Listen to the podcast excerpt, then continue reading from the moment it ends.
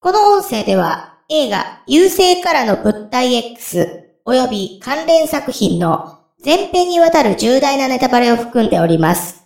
また、映画アビス、スターウォーズ及び関連作品、ゼイリブ、イージーライダー、キャノンボールの展開についての言及があります。ご注意の上お聞きいただけますようお願いいたします。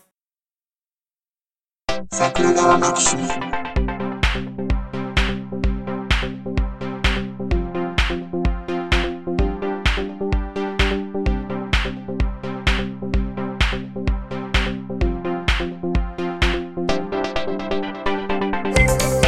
はい、どうも、ジャスです。はい、竹槍ですよ。ジャスが正論でジャスティスショットするラジオ、桜川マキシムですよ。ジャスティファイ。ジャスティファイ。 あのー、ちょっと僕思ってるんですけど、はい。こんなポーのところにご投稿いただいてる内容の、えー割と多めな作品についてちょっと思ってるんですけど、ええこれ桜川マキシムじゃなくて僕のキャッチフレーズになってませんあ、そうですよね。じゃなくて、ええま番組の紹介文やから。ああ。いやいや、まさ、まさにあれじゃないですか。桜川マキシムはもうジャスさんの。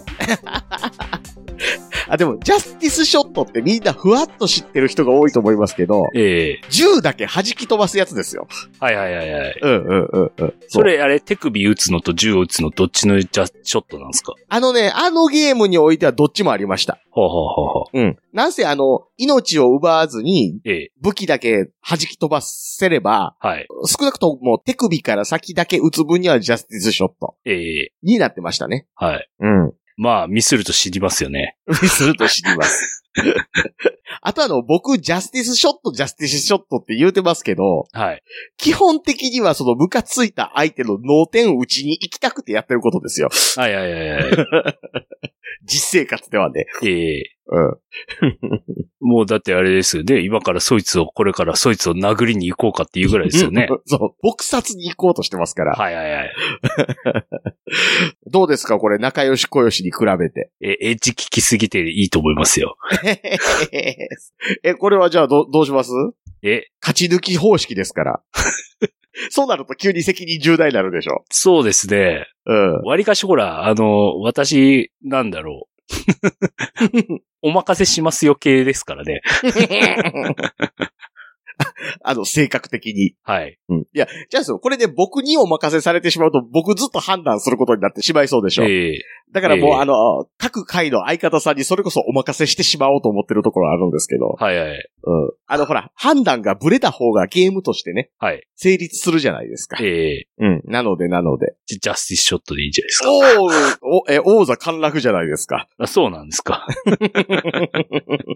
えーと、これはナッツさんからいただきましたね。はい。というわけで、あの、ナッツさんには、あの、いくばくかのポイントをご申請するとともに、ああ、トシちゃんさんはですね、ええ王座奪還のためにもう一個作品を準備してるというふうにおっしゃってるので、はいはい。はい、あの、ちょっとあの、仲良し小良しよりは長めのやつ、はい。を投稿される予定ということも伺ってますから、はいはいはい。はい。まいあ、いそでのすね辺もまた楽しみにしつつ、はい。あれですよ、もっと長い飲んでもいいと思うんですよ。うーん。うん。何々が何々で何々だが何々するラジオぐらいでも長くてもね。はいはいはい。うん。入りさえすれば、おね、あの、良ければ採用しますので。ですね。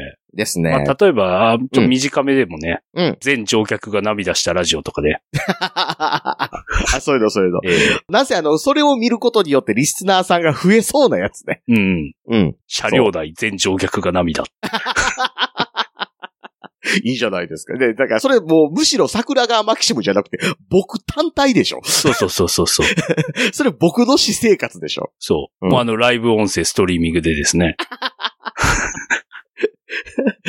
それあの、迷惑系ポッドキャスターと呼ばれる日が近い気がしますけど。うん。毎日決まった時間のに放送開 始。電車内での会話。そうそうそうそう。おらこら、お前、ええ加減せえよ。3回俺が足動かした時点で、お前がもたれかかってるの分かっとったやろ、お前、とか言いますからね。もう、もうもう、弾幕で来たーとか出るんですそうよ。そうそうそう。どういう神経してんだ、お前、こら、とかね。はいはい。そういうやつ。ええ。え。うんうんうんうん。聞きたいですか、みんな。どうなんですかね。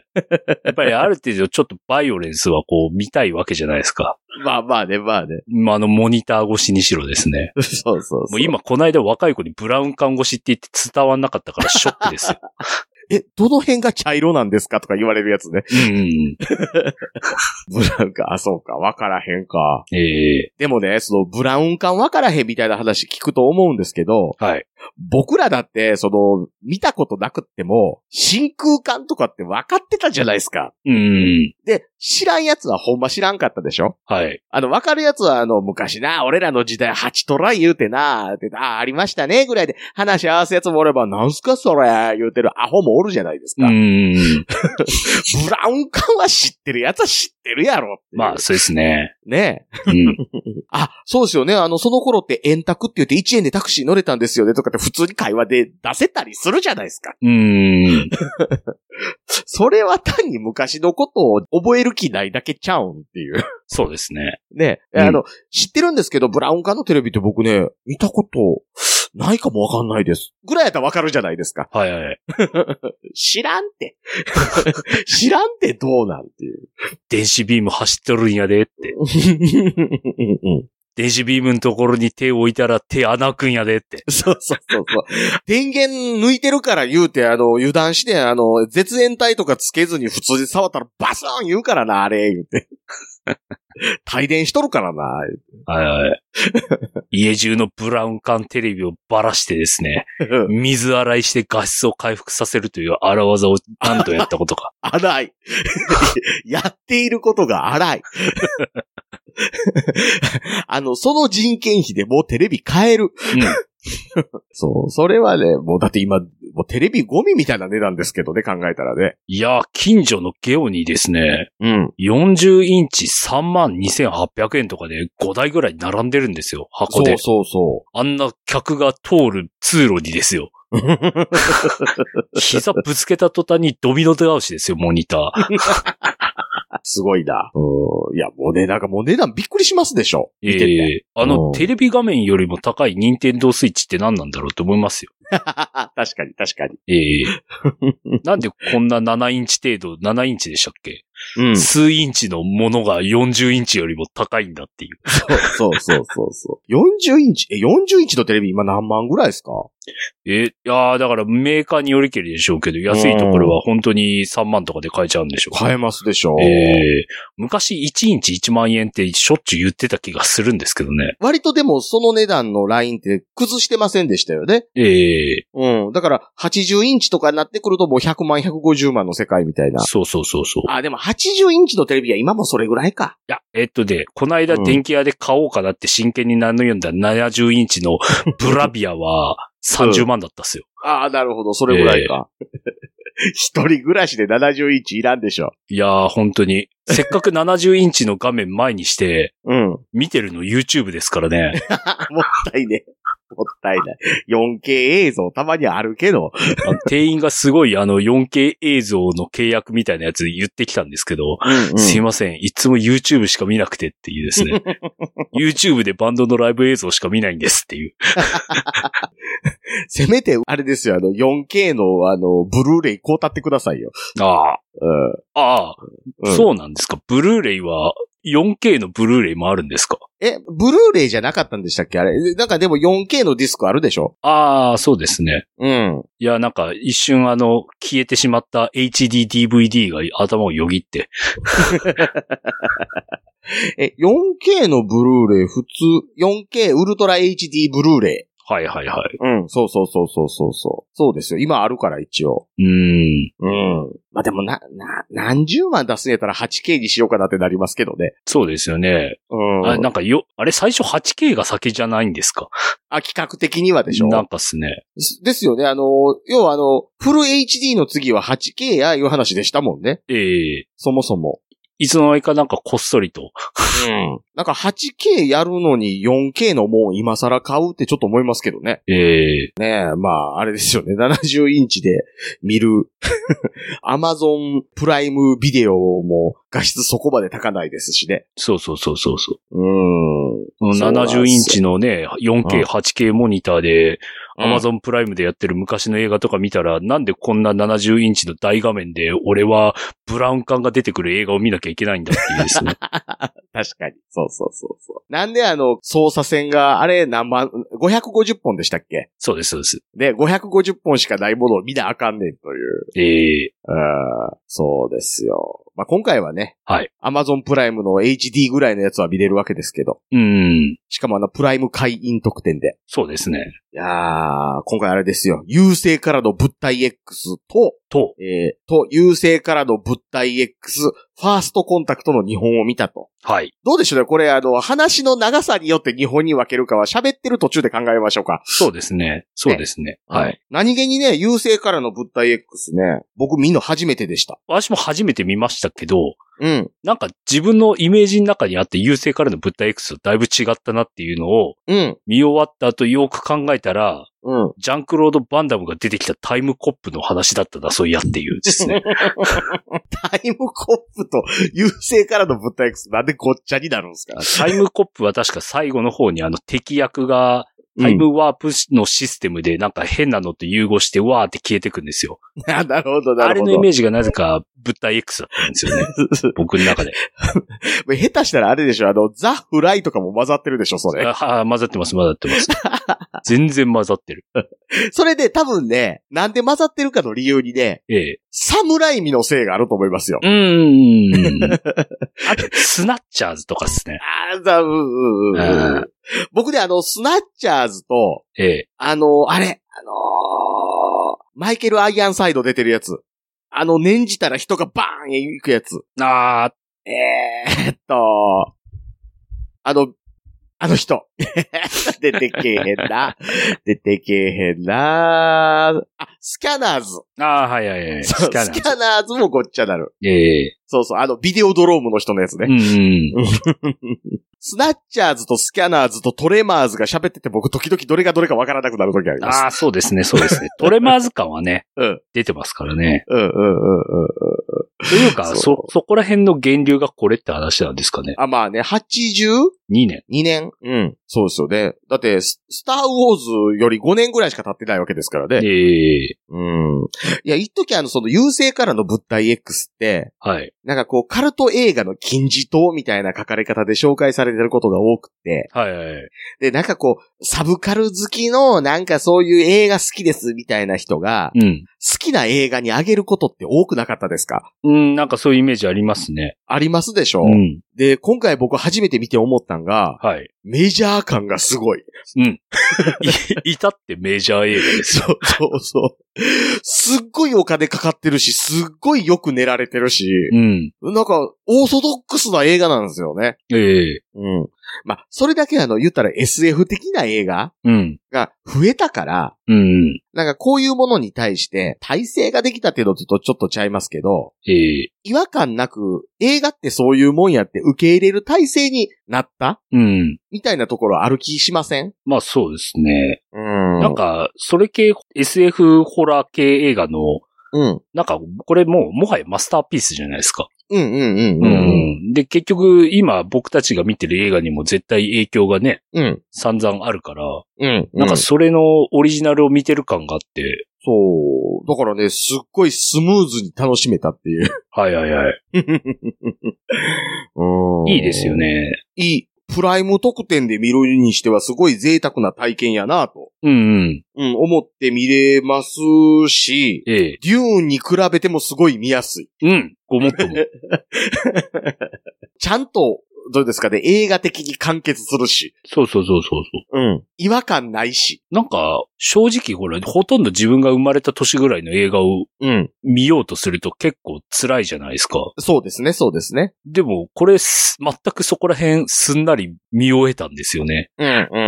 ん。まあ、いわゆる特撮部分って、ええ。まあ言っても時代感あるじゃないですか。うんうん。時代感あるんですけど、違和感なく見れる時代感。うん。うん。なんかこう、いわゆるクリーチャーって呼ばれるものがね、な特撮技術によってはい。動いてたりとかするみたいなところですけど、うん。なんかそれはそういうもんとしてすんなり見れるし、ちゃんと映画内の事実としてはい受。け入れられる程度のクオリティは当然あるので、うん。すごい普通に楽しんでしまったんですけど、うん。何よりびっくりしたのが、この映画はあの密室劇なので、 はい。カート・ラッセルが背が低く見えないっていう。うん。カート・ラッセルあれでしょ身長4インチぐらいじゃないですか。 それさすがに。カート・ラッセルってなんかこう、岡村隆史よりも5センチ低いぐらいの印象なんですけど、 はい。この映画ではなんか普通。うん。うん。眼帯もしてなければ。だって一応ほら、あの、設定的に登場人物の半分ぐらいはノルウェーの連中なわけでしょ。あ、そうそうそうそうそう。あいつら超絶でかいじゃないですか。うんうんうんうん。なのにっていうですなね。のにね。まあまあ、あれですね、あの、映画のね、はい。お話をちゃんとええ説明しておくべきなどではないかということをですね。ええこれを最近あの僕はあのサブオーディナリーで喋ってるリッカさんと竹入さんの回を聞いて、うんあの反省として思っているのでそれを先やりましょう。はい。はい。はい。ごもっと。お二人が喋ってるのを聞いて、え え映画っていうのはちゃんと時間軸を追ってちゃんとストーリーを説明しながらやった方が分かりやすいなって思ってるんですよ。うん。というか全部言ってしまえって話ですよね。まあね、まあね。まあこの音声も最初にね、ええネタバレしてるっていうのは言いますからね、もちろんね。うん。えー、と、これあれですよね、最初のシーンはい。ちゃんとどこから来たかみたいなところから始まりますもんね。そうですね。そうですね。一応ね、ウィキペディアに書いてあるストーリーを、ええええまあちょっと端折って説明しますと、うん。えー約10万年前、はい。宇宙から飛来した円盤が地球に引き寄せられ、大気圏で炎に包まれながら南極へと落下した。うん。 1982年、冬の南極大陸、えーノルウェー観測隊のヘリが雪原をかける1匹の井戸を追って、全12名の隊員がいるアメリカ南極観測第4基地へ現れたと。うんで、えーまあそこからですね、円盤に乗っていた何者かが人間に擬態し、一人また一人と襲われては乗り移られていくという、うん。そういうお話ですね。はい。なんですけども。まあまあ、あの、もともとは小説なんですよね。うん。原作小説が影が行くっていう、はい。うん、1938年の小説。おーで、この映画、はい。 82年版が、えー映画化2作目。うん。だからこれよくあの SF トリビアとして言われるのが1作目が優勢よりの物体 X で、はい2作目が優勢からの物体 X。ほうほうほう。ちょっとあの日本語版のタイトル変わってますよと。よくあれですね。ザ・シングからうん。物体 X とか考えました ね。放題つけた人。多分あのシングっていうのをうん。カタカナに直すと歌ってる感出ちゃうじゃないですでか、。出ますね、出ますね。うん。で、原作小説がうん。現代が Who Goes There なんですよ。うんうん。あっこにおるあいつ誰やみたいな意味合いじゃないですか。うん。それをシングにもしづらいし、うん。影が行くも違うな、いうことで、はい。多分謎の物体みたいな。うん。で、物体 X ってすると、なんかちょっとまたちゃうな、みたいなことで、はい。優勢よりのってついたのが最初の最初ちゃいますか。ううん。ん。ちょっとね、優勢よりの物体 X はなんかこう、つぶらや映画感ありますもん ね。うんうん。まあでも原作小説のこの、っていうかもうストーリーのこの流れもなんかね、うん。もうあの、い宇宙人覗いたら普通にスティーブ・キングが冬山とかでやってそうな感じするし、 確かにね。ええうんうんうんまあいかにこのね、最初のシナリオが結出した出来かっていう話ですよね。そうですね。うん。うん。まあ映画はね、そういう風に、だからあの人間に擬態する謎の生命体みたいなものと戦うお話なので、はい。まああの、お互いに隊員同士で疑心暗鬼に陥ったり、うん。うん、そこでこう暴れる怪物と対峙したりみたいな。そういうまあ割とはその多分予想されているような映画そのものではあるんですけどね。ええまあただようできてると。うん。うん。なんでしょうね。あの、本当にすっごいお金かかってて、うん。なんかカルトムービーみたいな扱い方されるの本来的じゃないよなっていう。はい。うん。もしその、なんかこう、カルトムービー的なお金のかかり方をしてないなって思う部分があるとしたら、うん。ヘリ2機あるように見せかけてるけど、あれ、貼ってある文字変えただけよね、ぐらいのもんですよね。まあっすね。全く同じ機体やけど、うん。色も一緒やし、うん。なんかノルウェー基地から来たヘリと、アメリカ基地に置いてあったヘリ、 うん。字変えただけやんっていう。うん。ももっと言うと、その、やっぱりあの字変えただけっていうのを少しでもごまかさなあかんって思って、はい。ノルウェー基地から来た時の向きのヘリと、うん。アメリカ基地に置いてあるヘリの向き逆にしてるぐらいの、 はいはいはい。ひょっとして表裏の可能性すらあるぐらいの感じですよね。 うん。まあね、とりあえずね、はいこ。ういう映画にありがちな、あの、アホな隊員みたいなものもあんまりいませんしね。うんうん。あの、うんいいいいっすよね。うん。やっちゃってる隊員とかいないわけじゃないですか。そうてそうか、そう。全員男じゃないですか。全員男、そう全員そう男。そうそううんジェイソン映画の大決まりとか ね、ああいうカップルとかいないから、そうそう。あとあの、アルマゲドンで急に錯乱して、ガトリングガンぶっ放すようなやつみたいなやつもいないでしょ。いないいないいないいない。多少、気性が荒めみたいな話が出てくるだけで。うん。うん。だから隊員で一番ようわからんなこいつって思うとすれば、はい。主人公のカート・ラッセルがなんでこんなにみんなから信用されてるかが一番わからないぐらい。そうですね。そうです ね。だって本来、あのうん。中って学者がほとんどじゃないですか。うんうん。で、学者がほとんどの中で一番学のなさそうなやつに、みんな急に信頼を置き出すでしょ。もうあのなんかあの南極でテンガロンハットみたいなやつ被ってるようなね、そうそうそうそう。ヘリのプロかもしんないけど、あいつ一番こうやんちゃで若くて、うん。うん。なんか女見たら飛びつきそうなやつなのに、そうそうそうそう。だってあれですよ、あのー、ビデオゲームみたいなんで遊んでてムカついたからビデオゲームに酒を注いで壊すようなやつですよ。そうそうそうそうそう。それやったらまだね、なんか保安官風のやつがもう信用できへんってなったら、その中で一番学者として信頼されてるやつぐらいが仕切りそうなもんなのうに、ん。うんなおかつなんかこう敵と戦うんだからここは軍人さんにお任せしようよでもない感じでしょそうですね。うん。なんか一番落ち着いてそうやから、みたいな感 じで、マクレディことカートラッセルに、うん。なぜかみんなこう、リーダーシップを取らせていくという、はい。うん。いう変なところはありつつですけど。ああ、カート・ラッセルはあれなんですね。ジョブもヘリ操縦士なんですね。やそっうぱり。そうそうそうそう。まあ、だから多分軍人なんでしょうん。でしょうね。う。軍人か、まあ、言うても周兵ぐらいではあるとういう。ん。うん。もうあの、まっとうに軍人はだってあの、隊長でしょ。うん。観測隊隊長は、まあなんか、うんなんか、元軍人だって描写いっぱい出てましたもんね。そうですね。あのーなんかスミスウェッソンみたいな持ってる感じでしたもんねそ。うそうそうそう。あの、ジジイですよね。うん うん。いろんな映画で大統領やってるあのおじいはんですよね。うん、いや、たどうなんでしょうね。ちょっとね、はい。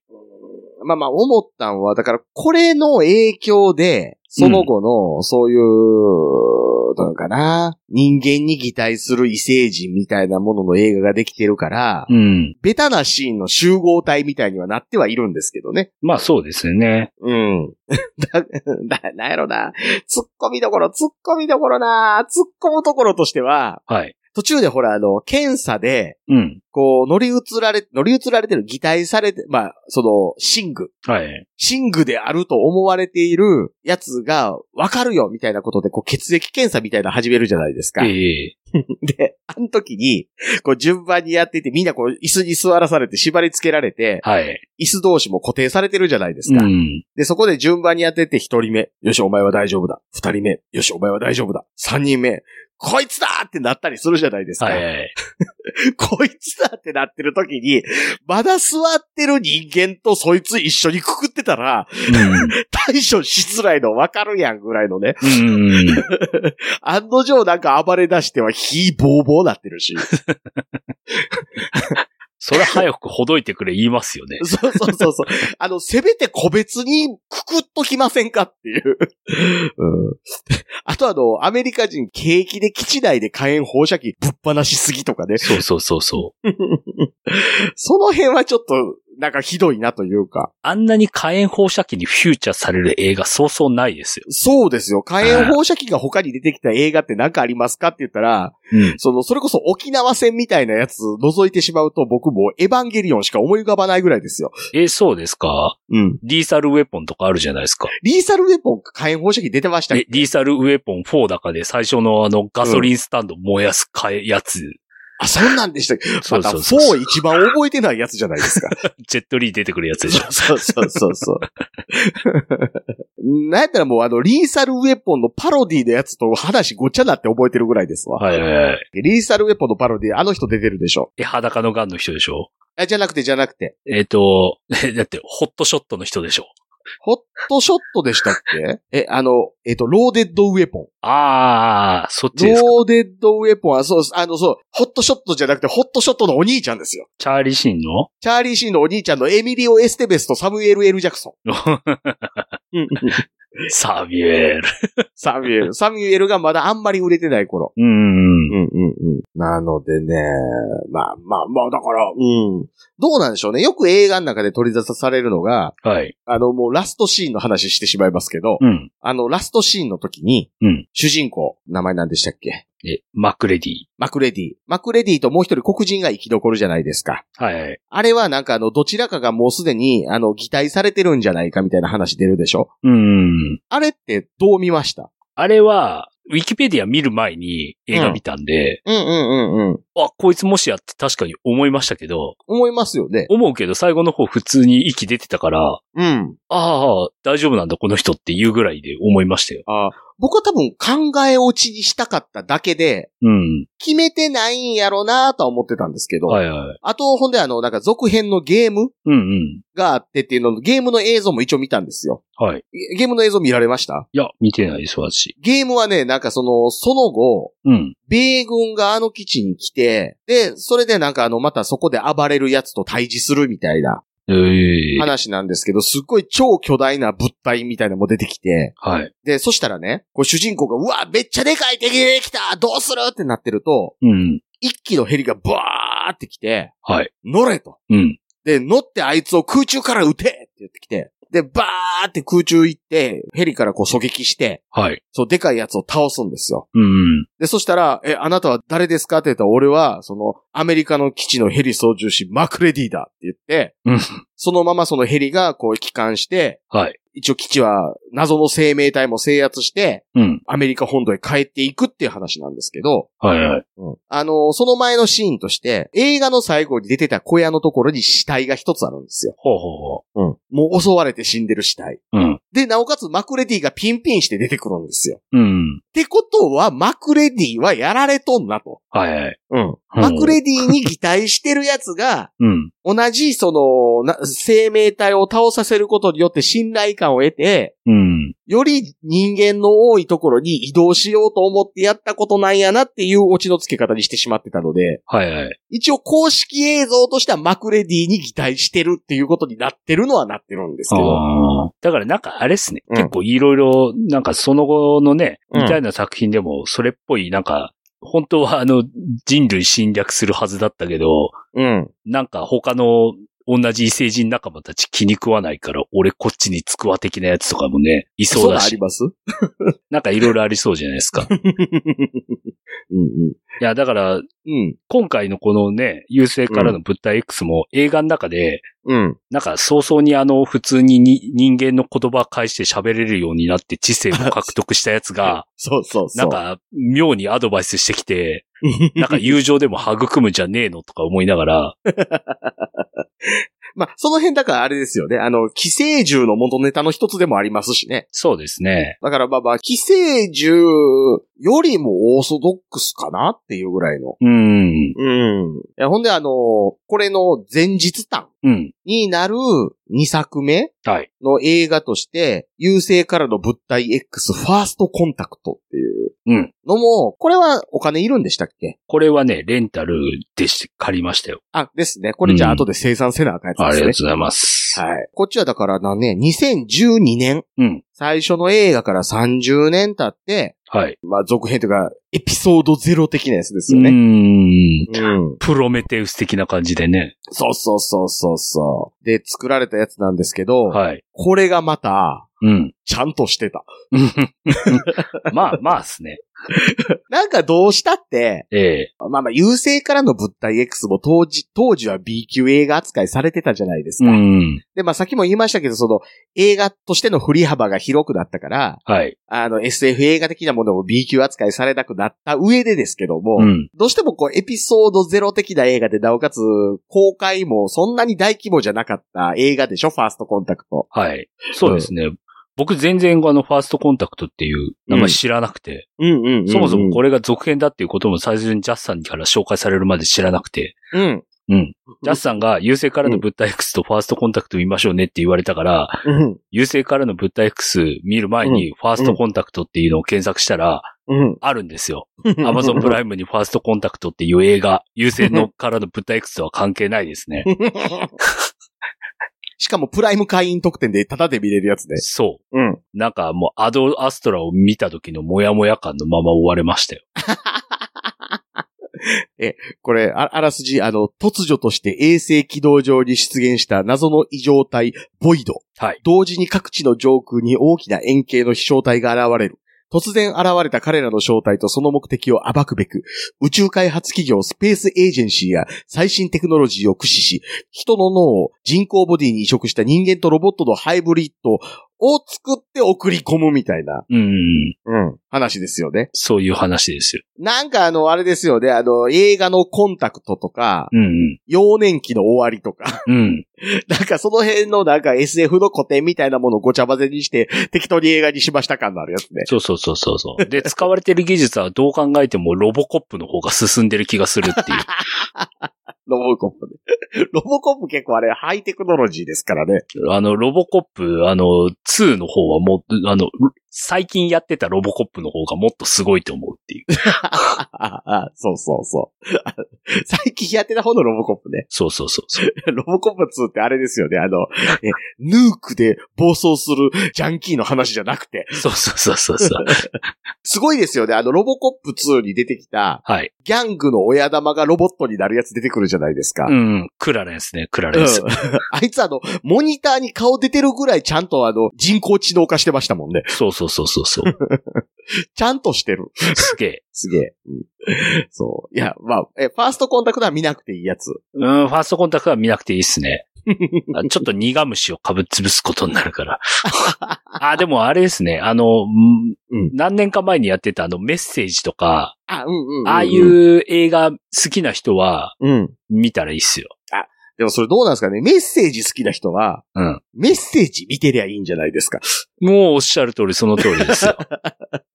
だってメッセージほど原作ちゃんとしてるわけでもないでしょ。はい。うん。あじゃああれですね。あの、ネットフリックスで見れるうん。アナイアレーションとか好きな人は見たらいいですよ。アナイアレーション。えっ、と、ナタリー・ポートマンがやってる、うん。やってたあの、絶滅領域っていう映画ですよ。ああはいはいはいはいはいはい。 あ、全滅領域。あ、そうです、そうです。はな んい。か全滅領域だけ聞いたら、あの、打ち切られたスピルバーグのドラマ思い出してしまうな。ねえ。いや、まあまあ、優勢からの物体 X ファーストコンタクトですよ。で、エピソードゼロである、まあ、つまりそのノルウェー基地からヘリが最初の最初に来たじゃないですか。うんうん、あの、最初の優勢からの物体 X のファーストシーンで。ええあのヘリが来るまでの話ですよね。そうそうそう。あれ、かわいそうですよね。最初に見たとき、あの、犬ね、うん走っててね、うん。上から銃バンバン撃ってね、うん。犬かわいそうって思いながらも一発も当たらないっていうのに非常に疑問を感じますけどね。そうそうそうそう。いや、あれ当たってたんでしょ、だから。あうん。あ、ああ、ちょっと血とか出てましたっけいや、地位とか出てる出てないというか、当たったところでっていう。はい。当たった程度ではっていうう。ん。うん。まあ、ただその、かわいそうでいくと、あの、犬かわいそうって最初に見てて思いますけど、ええあの、優勢からの物体 X ファーストコンタクトを見た後で、うん。あの、優勢からの物体 X でヘリから犬撃ってるシーン見ると、はい。ヘリで撃ってる人かわいそうって思うっていう。この人射殺されるやん、最後って。そうそうそうそう。うん。思ってしまうやつ。この人ちゃんと英語喋れればよかったのにって。 そうそうそうそうそうそうそう。 あの、そいつは犬ちゃう言うて。 はい。それぐらい言えるでしょ。英語で。 だって、あ、そうか。でも、82年やと、どうなんやろ、エイリアンって言うても通じへんのかな。どうなんすかね。あまあまあまあまあ。うん。あ、エイリアン79年やからもう分かってる可能性あるか。うん。うん。でも、英語でパッと、その犬は、パッと見犬やけども、犬じゃなくて、ザッシングだ。ザシグだ言っても伝わらな いザシグ。 ザシグ知らんか言って。お前らカートラッセル見たことないから、おるやん、カートラッセルって言って、 うん。いやいや、まあまあね。そういう、そこまでの話をやるんですけど、ええそこまでの話をやると見せかけておいて、うん。実質やってることはリメイクっていうややこしい映画です。そうそうそうそうそうん。 う。もうあの火炎放射器バンバン出てくるお約束の火炎放射器あの詰まる。そうそう。あとあの、えっ、と、みんなで何かを焼くときに周りを囲むとかね。うん。 基本的にあれお金をかけたファンムービーに近いですよね。そうですね。で、お金もかけてますけど、ええ。すっごい丁寧にやってますから、ううん、ん。なんかちゃんと見れる。うん。うん。ちゃんとね、あの、原作にあった、うん。げ原作っていうか元の映画にあった、ノルウェー基地がなんでこうなっていったのかみたいなところをちゃんとなぞってくれるから、はい。なんかすごい丁寧な、うん。うん、作りになってて。うん、それこそ多分あのー優勢からの物体 X のゲームよりも設定ちゃんと練られてる感じしますよね。うん。そうですね。ただまあ、あのー日本の映画通して僕未だにちょっと分かってないところがあるのが、はい。まあ UFO 出てくるじゃないですか。うん。 UFO に乗ってたのはシングなのっていう。あの UFO を作ったのは誰っていうのって、うん。え、結局どっちなんっていう。あれは別にシングの宇宙船なわけじゃないんでしょいっぱい今までいろんなところ回ってきた的なこと言ってませんでしたっけあ、言ってましたそんな。なんかそんな、ああ、だからあの、最初の方でうん。科学者かなんかが、うん。その宇宙を渡り歩いてる的な、なんかボソッと言ってますよね。うーん。え、あの科学者ってその、ああ、あの、相川金也みたいな人。ああ、はいはいはいはいはい。はいい。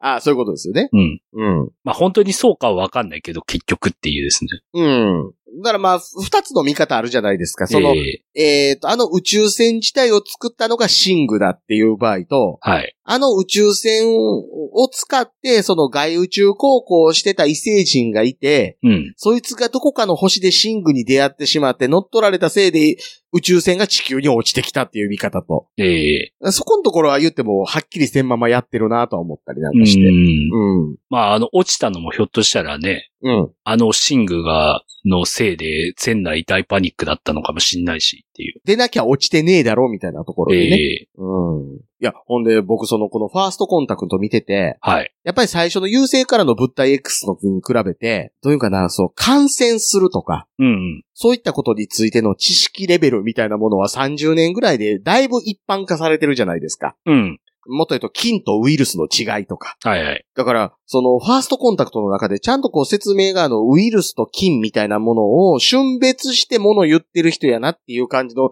脚本になってて、うんうん。で僕見ながらね、うんこれまあ原作のその影が行くっていう小説があったっていうのが、まあ知識としてあったので、はい。あ、じゃあその影が行くっていう小説すっごい考えられてたんやろうかと思って。うんうん。え、待ってでも戦前の小説でウイルスとかってあったって思ったら、うんどうやらウイルスとかの説明は影が行くのところではしてないらしいですうん。ね。はいはいはい。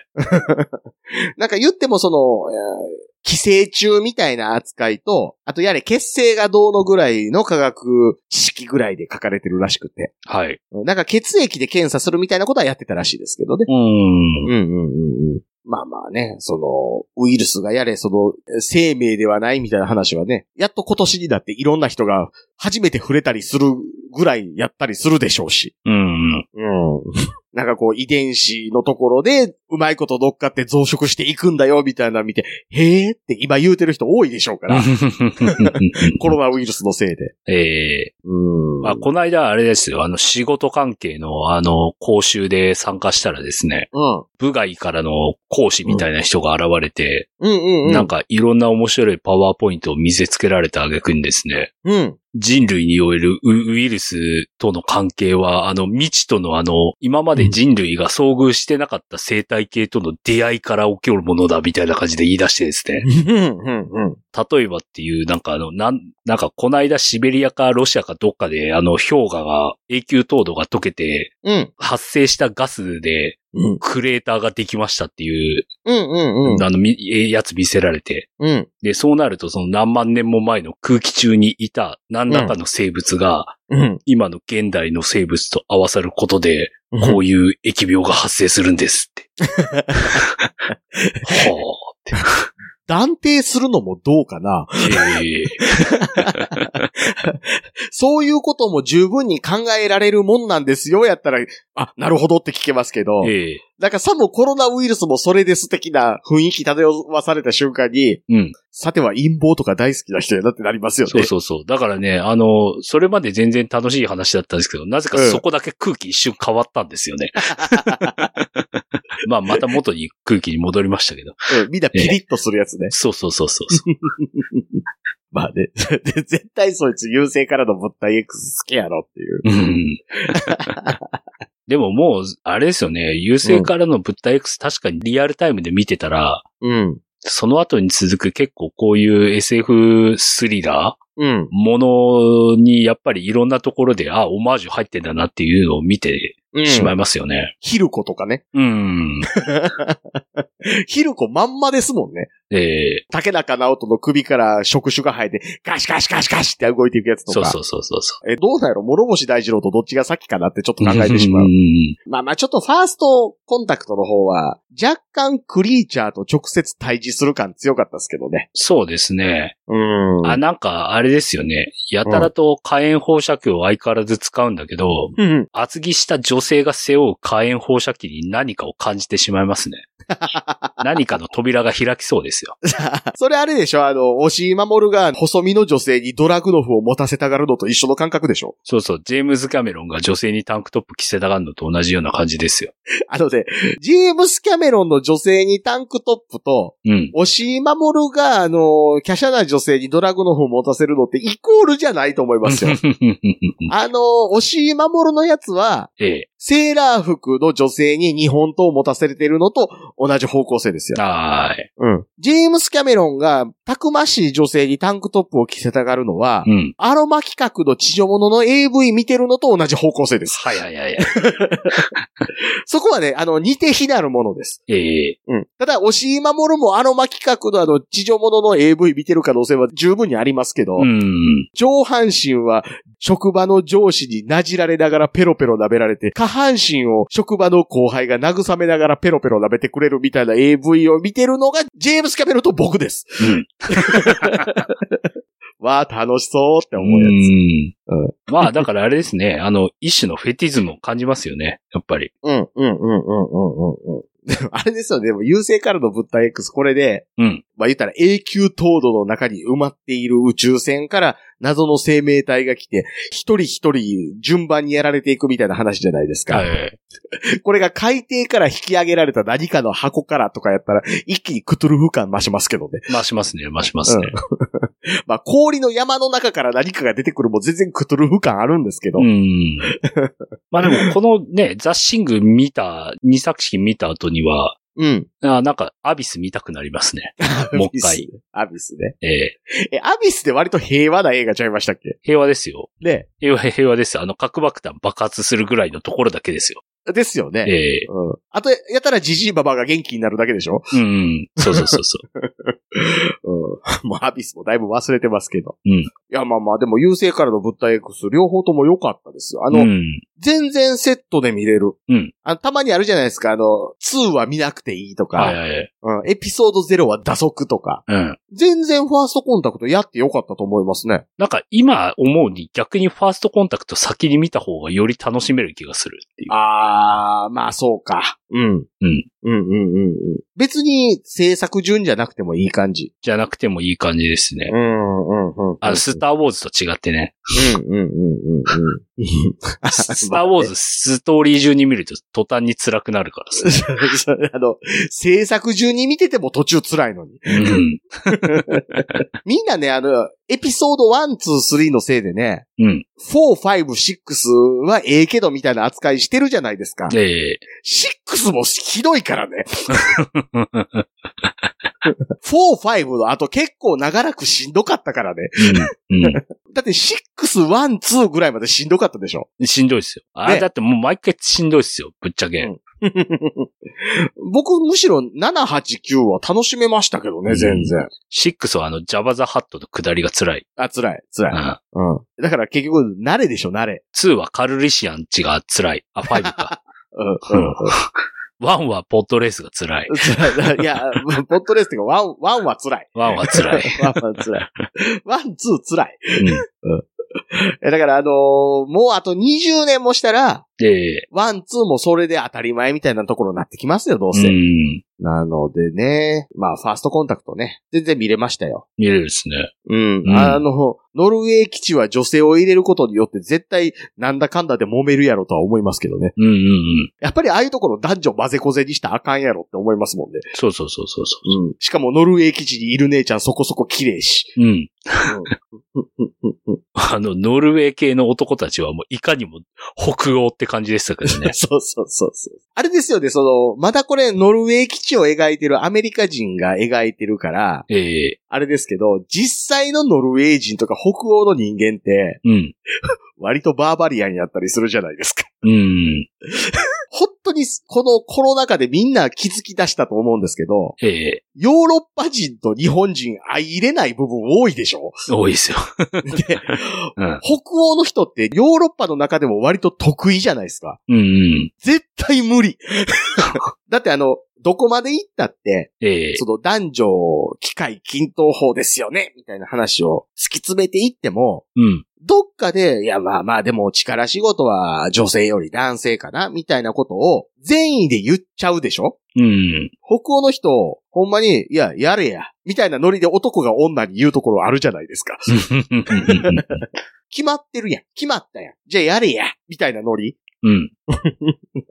絶対相入れへん。 うん。所詮あの、親族でも敵や思った瞬間に殺し合いに発展する国の人たちやって思う。まあまあまあまあうん。あデスメタル愛好家率世界一位ですからね。そうそうそうそう、え悪魔崇拝者が2世界一多いわけですからうね。ん。うん。仕事であの北欧行った時 に、あの、うん。もう夜通しやるメタルのフェス行った時は最高に楽しかったですけど ね。ひどいところ行ってるな。いやーもうすごいっすよ、本当に。 みんな黒い服着て。まあそこまでじゃなかったですよね。あ、そうです。 うん。みんな普通にブラックサバスの T シャツとか着てました よ。黒いやないか い。ブラックサマスで。まあまあでも、だから、そのアメリカ人が描くノルウェーやから、うん。まだ平和的な感じを受けますけど、うん。実際のノルウェー基地もっと、なんかこう、ぐちゃぐちゃしてると思う。うん。まあまあでも、本当に面白かったですよ。うん。いいですね。あのお姉ちゃんどうなったんでしょうね。あのお姉ちゃん、どうなんすかね。あのお姉ちゃんだけ唯一生き残ったっぽく終わるでしょうん。うん。まあでも途中で力尽きたりとかするんじゃないですか。まあまあね、まあね。うん。うん。まあゲーム版のね、ラストシーンをね、ええ。ちゃんと生死として採用するとすると、世界は滅んでますけどね。 うん。うん、なんですけど、まあまあ、まあまあまあまあ、セットで見てもらって全然いいんじゃないでしょうか。片や40年前の映画じゃないですか。そうですね。片やう、んまあうん、たかだか10年前の映画じゃないですか。うん。あこんなにあの、続けてみるのが苦じゃないやつもなかなかないなっていうねあ。そうそうそうそう。あの、なんか、片やお話がしっかりしてるから、ええ。多少そのクリーチャーの時代感みたいなものがあっても全然受け入れられますしう、ん。片やその B 級感は多少あるにせよ、うん。なんか脚本とかを真面目に作って、その撮影も結構、まあ、それでもお金割とかかってますから、ええ。割と普通に見れるんですよね、両方ね。うん。うん。これがあの、優勢よりの物体 X とかだとさすがにしんどいんでしょうけど、うん。ゼイリブとかも今見たらひきついですもんね。税リブはね、き つい。きつい。ゼイリブ、あの、僕ね、うん初めてゼイリブっていう映画を見たのって、はい。学研の雑誌やったんですよ。ほうほうほうほ学研のなんかあの、小4の社会みたいなやつうん。を、なんか僕ずっと科学を取ってたんですけど、うん。なんか社会一冊余ったから、あサンプルであげるみたいにしてもうなんですよ。はいはい。だからそこにこう映画を紹介しますみたいなところがあって、今度公開される税理部という映画は、何者かが異星人に乗っ取られている社会で、その異星人を見分けられるサングラスを手に入れた主人公がみたいなこと書いてあって、はい はい。後で映画見たら全部言うてるやんって思うってういう、ん。ひどいやつでしたからね。そうそうそうそうそう。そうそもう私ね、ゼイリブ見る前にね、ゼイラブ見ちゃったからですね。う。全然ちゃう。全然違うんですよね。ほんなんかこう、モチーフとか一緒なんかなと思ったら全く違ったっていうです 全ね。然ちゃう。えー異星人ぐらいじゃないですか。そうそうそう。えーかたやゼイラムは雨宮啓太のあの、オナニービデオですからね。うん森山優子どこ行ったんや うんうんどうしましょう次何見ます次ですか。うん。いや、やっぱね、今回思ったんはね、ええやっぱメジャーな映画は面白い。 うん。面白いでしょ面白い。 あの、ニューヨーク星の王子とか。面白い。あ、星の王子ニューヨークか。星の王子いや14面白いでしょ2の公開情報が全く流れてこないから不安で仕方がないけそどう、そうそうそうそうそビデオスルーとかなると悲しいでしょ。う。うん。悲しいです。どうなんでしょうね。見てないけどメジャーな映画。こういうのどうやって調べたらいいでやろうん見てないけど。見う。でも結構見たやつ多いですもんね。そうそうそうそえ、あれじゃないですか。う。ん年代別歴代興行収入ランキングとかでいいんじゃないですか。あ、なるほどね。映画。興行収入。え年別とかにしていいんですかね。うん。ああ、すごいですね。ウィキペディアにちゃんとそういう項目あるんだ。あ、年度別映画興行成績。やっぱ80年代ですかそうでしょうね。うん。80年、帝国の逆襲がトップですよ。おー。うんあ、これ日本か。あ、まあ、日本もこっちも。あ、すごい。今見たら全然見てない映画ばっか り。すごいっすね。やっぱ日本の映画見てますね。うん。こうやって見ると。あ、すげえ見てる。70、え、竹有さん生まれたの何年でしたっけああ、81ですよ。 ?81 年。81年行きましょうか。はい。 81年の洋画トップエレファントマン。マジ で。嘘。どうかしてますよ、ほん と。うん。わあ、でも、81年全然見てないの多いな。すごいですね。男は辛いよが日本も入るんですね。おー。うん。どうしますこの中で見てみたいやつありますうーん。これなんすかね。1980年のこの、うん。 ダーティーファイター燃えよ、鉄拳って。うわあ、すげえ。1981年、邦画収入1位連合艦隊とかって。そうそうそうそう。あちなみに、ダーティーファイターはクリント・イーストウッドですね。ああ。えこれ、クリント・イーストウッドのやつ、あったら見ますい や。えそれはちょっとな。どっちかって言ったら、うわ、すげえ。マジっすかえ洋画配給収入トップ5、ブルース・ブラザーズですよ。そうですよ。すげえ。うん。80年ね。ええあ、僕何気にキャノンボール見てないな。キャノンボール見ますキャノンボールって、うん。あれでしたっけ車のやつでしたっけ。そうああ、じゃあキャノンボールですね。見ましたいや、み、あーっと、ああ、全部投資で見てないっすね。見てないですかじゃあ、うんキャノンボール、はい。ワン、ツー行きましょああ、いいですね。 う。両方プライムビデオにあるから。はい。あの、有料ですけどね。うん。うん。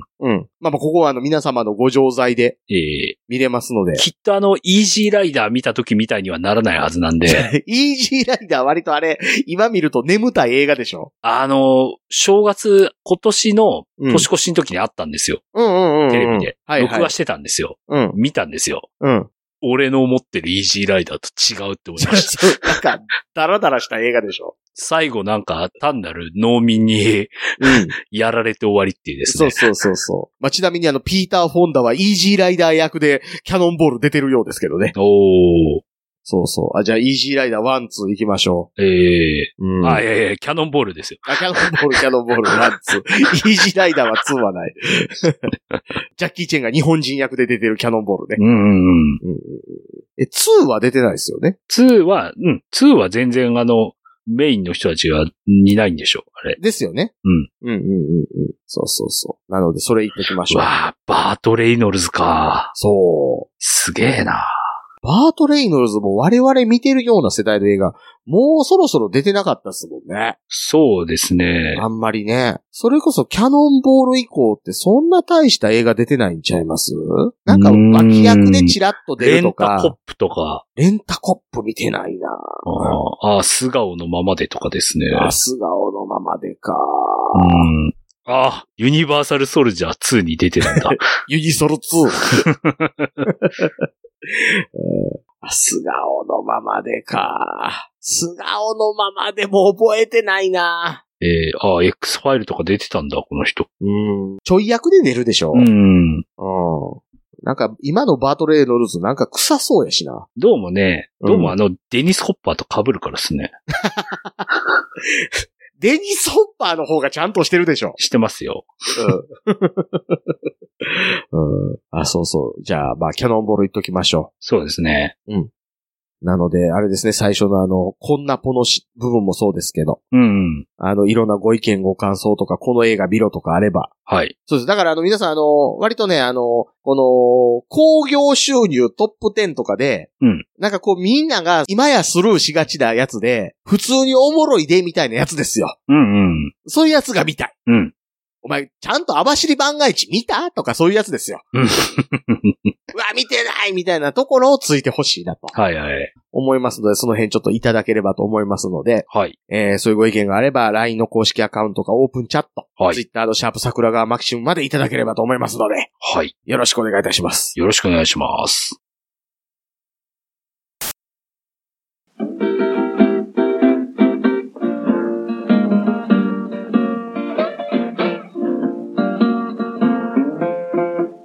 桜川マキシムでは、公式 LINE アカウントや、オープンチャットをご用意しております。ウェブサイト、sgmx.info からご参加ください。また、番組独自のサブスクリプションサービスを開始しております。月額300円からで、会員様限定の音声を配信しております。会員様ごとに発行の RSS フィードから、ポッドキャストとして限定コンテンツをお聞きいただくこともできます。ぜひともご参加のほどよろしくお願いいたします。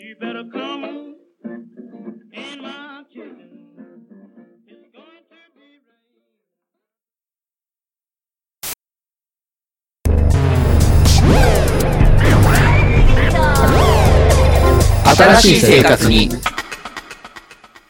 ネットラジオ。